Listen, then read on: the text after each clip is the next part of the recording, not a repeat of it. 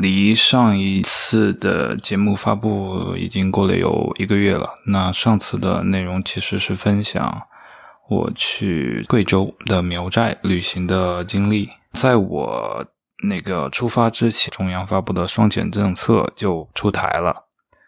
那双减其实就是关于这个学校减负以及对于这个校外培训的一个监管。的要求主要是这两方面。当时我是看到文件之后，我万万没有想到，我马上就要亲身经历这个政策带来的一些影响。因为我现在就是在一个新一线城市当语文老师，就在双减政策发布的一个月之后，那我正式去学校报道，然后开始上班。大概上班了三天之后，学校给我们开会的时候就宣布啊，根据上级的这个教育部门的通知，我们以后所有的这个学生每天放学的时间不能够早于这个下午六点钟，也就是说，老师的下班时间一定是晚于六点的。我们可以的对比一下，这个上一个学期的这个下课的时间，呃，应该是低年级的是四点二十的时候可以放学，高年级的是应该是四点四十左右放学。可以对比一下，就是基本上延迟了一个半小时学生放学。然后对于老师来说，最直接的影响就是下午要。就是为学生提供这个课后的托管，首先是这个工作量增加了，另一个就是下班的时间这肉眼可见的变晚了。那对于小学老师来说，就是学生放学的时候，我们都是要把他们送出学校，然后让家长来接他们接走之后，我们才能够下班。所以基本上就是。六点钟把学生送出去，六点二十才能够，就是基本上送完学生，然后回到办公室，呃，清好东西下班。老师的工作时间是非常的长的。现在一般的情况就是早上的七点四十就会到学校，然后八点钟到班上去这个巡堂，加上然后接下来就是早自习，呃，就可以算一下，对于老师来说，从早上八点钟工作到。呃，晚上的六点二十。另外，因为这个我所在的学校今年这个整个学校的人数变多了，然后学校的食堂没有办法去承担全校所有学生的这个中餐就餐容量，所以学校这一次采用的是对外去采购这个中餐，然后送到学校来，就是老师需要去帮学生去分餐，大概可能要花。然后看学看着学员吃饭，可能要花四十分钟左右的时间。完了之后的时间就是午休，然后我们学校还有这个午书，也就是中午写字的安排。嗯最开始的一周，所有的午休都是这个班主任来带的。嗯，那对于我来说就是没有午休，因为学生中午根本就不睡觉，他们真的精力太好了，我就只能对吧？不停的强调要安静，不要讲话。那就这么算下来，就是一个老作为一个老师，从早上八点工作到晚上六点二十，中间没有休息。不上课的时候在干什么呢？当然是在改作业了，然后还要完成学校下发的各种任务。啊，就是一些杂七杂八的事情都要完成。然后不管是跟这个老师本身相关的班主任的工作。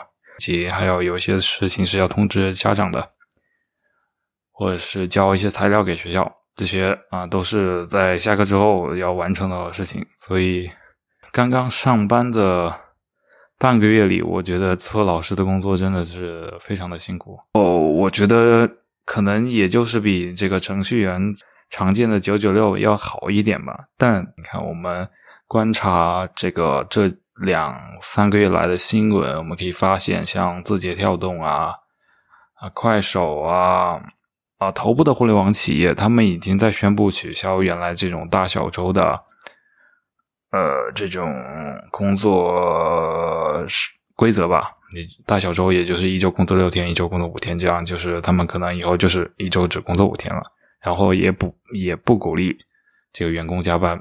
这样一对比，其实老师的工作时间并不会比这个程序员要少多少，而且程序员其实他在工作当中接触的人应该是更单纯的。做老师之前，其实并没有预期到这份工作会如此的辛苦。那呃，就在我的设想当中，我觉得。公立学校的老师的每周的这个任务量应该是比我所知道的国际学校要少的。那因为我的嗯这个同学们都大部分都在国际学校工作，那我知道了他们一周的上要上课大概是十五节左右。我现在在一这所公立小学，我上课的量其实是要大于十五节的。这个课可能是分为几个不同的组成部分。最常见的就是语文课七节，然后还有一节班会课，还有一节是生命安全课。那整个算下来，嗯，我如果说把他们都算作语文课，我要上上九节课。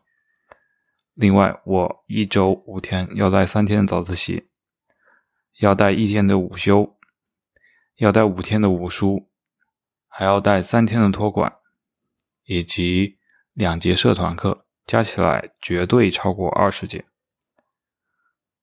我真是万万没有想到。我觉得，哎，公立学校的这个工作量应该是比国际学校少的。然后，既然少一些，那这个拿到的工资少一些，我觉得呃也比较正常，对吧？就是你工作的比人家少，拿的少，啊，应该的。但是现在发现，我工作的比别人多，但是绝对肯定。比别人来少，因为据我所知，在这个大陆的国际学校的工资起薪都是一万以上的。香港就不用说了，香港是三万以上啊。就算三万港币乘零点八五的汇率，也是要远大于大陆这边的工资的。所以我现在心里非常的复杂，就是为什么我选择当老师的这一年就会一头撞向双减政策。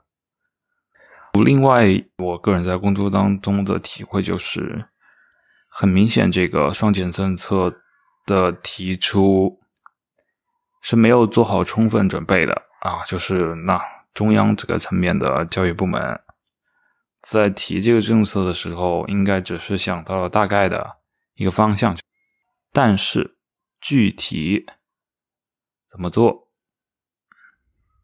没有明确的指导。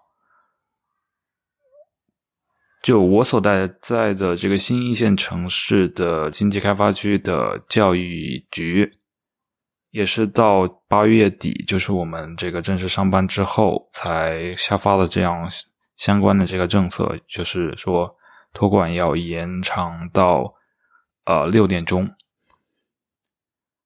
呃，但是呃，就是按以往的这个政策来说，学生。呃，留校参加这个课后托管、课后服务是要交钱的，就是在学费之外是要额外交钱的。虽然这个钱不多，但是是要收的。这个学期就不太一样，因为直到现在开学大概半个月，学校这边也没有告诉家长这个钱什么时候交，应该交多少。这一点就可以看出来，整个这个政策的执行是比较仓促的。啊，主要是看这个各地的这个教育部门领会中央的精神。对于学校来说，在执行方面是有些灵活的空间，或者说它是可以选择性执行的。那比如说，那个根据中央的政策，中低段的学生应一个学期应该只有一次期末考试，但是据我所知，学校这学期还是安排了期中考试。但是在托管方面，啊，确实是延长了到接近六点钟。我经常跟同事开玩笑说，就是这个政策对于学生来说是减负，但是对于老师来说就是增加工作。是说的非常实在一点。当初选择当老师也会考虑，就是除了我本人对这个工作的感兴趣之外，也会考虑，比如说工作的时长、下班。相对比较早，以及有寒暑假。但是现在看来，在双减政策之后，啊，这些优点正在慢慢的消失。首先，老师下班并不早，相比于呃政府的政府部门的工作公务员来说，我们下班算是晚的，是我们只是事业单位的待遇，而不是公务员的待遇，这个中间是有一一定的差距的。那这个是中国这边的这个单位比较特别的一个。制度设定吧。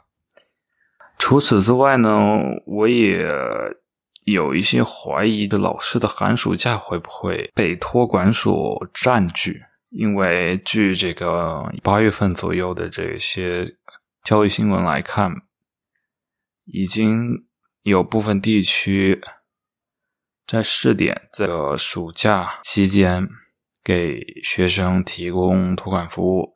那这个服务。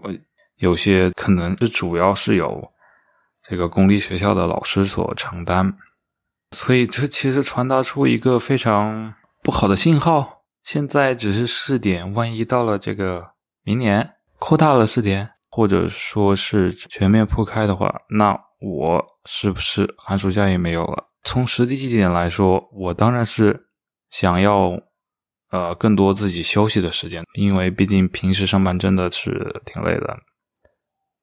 你想想，班上那四十几个学生就觉得头疼，所以暑假的时候真的是想休息一下，出去玩一下，放飞自我。但是万一有一天学校通知你暑假没有了，你要去给学生托管服务，然后给你一点钱，你愿意吗？我是不愿意的。作为一个公立学校老师，我也是在观望。如果说连寒暑假都被占据，那我觉得作为做公立学校老师，嗯，相比于私立学校的或者是国际学校老师来说是没有什么优势的。这就是我工作半个月以来的一点个人的观察和想法吧。那这个系列我希望可以成为一个连载的栏目。啊，目前想到的栏目的名字就叫做《先师日记》。先就是这个新鲜的鲜，师就是老师嘛，就是作为一个刚刚踏入职场的新鲜的、没有太多经验的老师，记录一下自己的工作的经历和想法，所以呢，就可以叫做《先师日记》。这就是第一题，我们下次再见。